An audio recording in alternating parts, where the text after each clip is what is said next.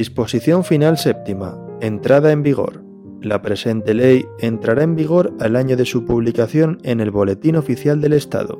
No obstante, las previsiones relativas al registro electrónico de apoderamientos, registro electrónico, registro de empleados públicos habilitados, punto de acceso general electrónico de la Administración y archivo único electrónico producirán efectos a partir del día 2 de abril de 2021.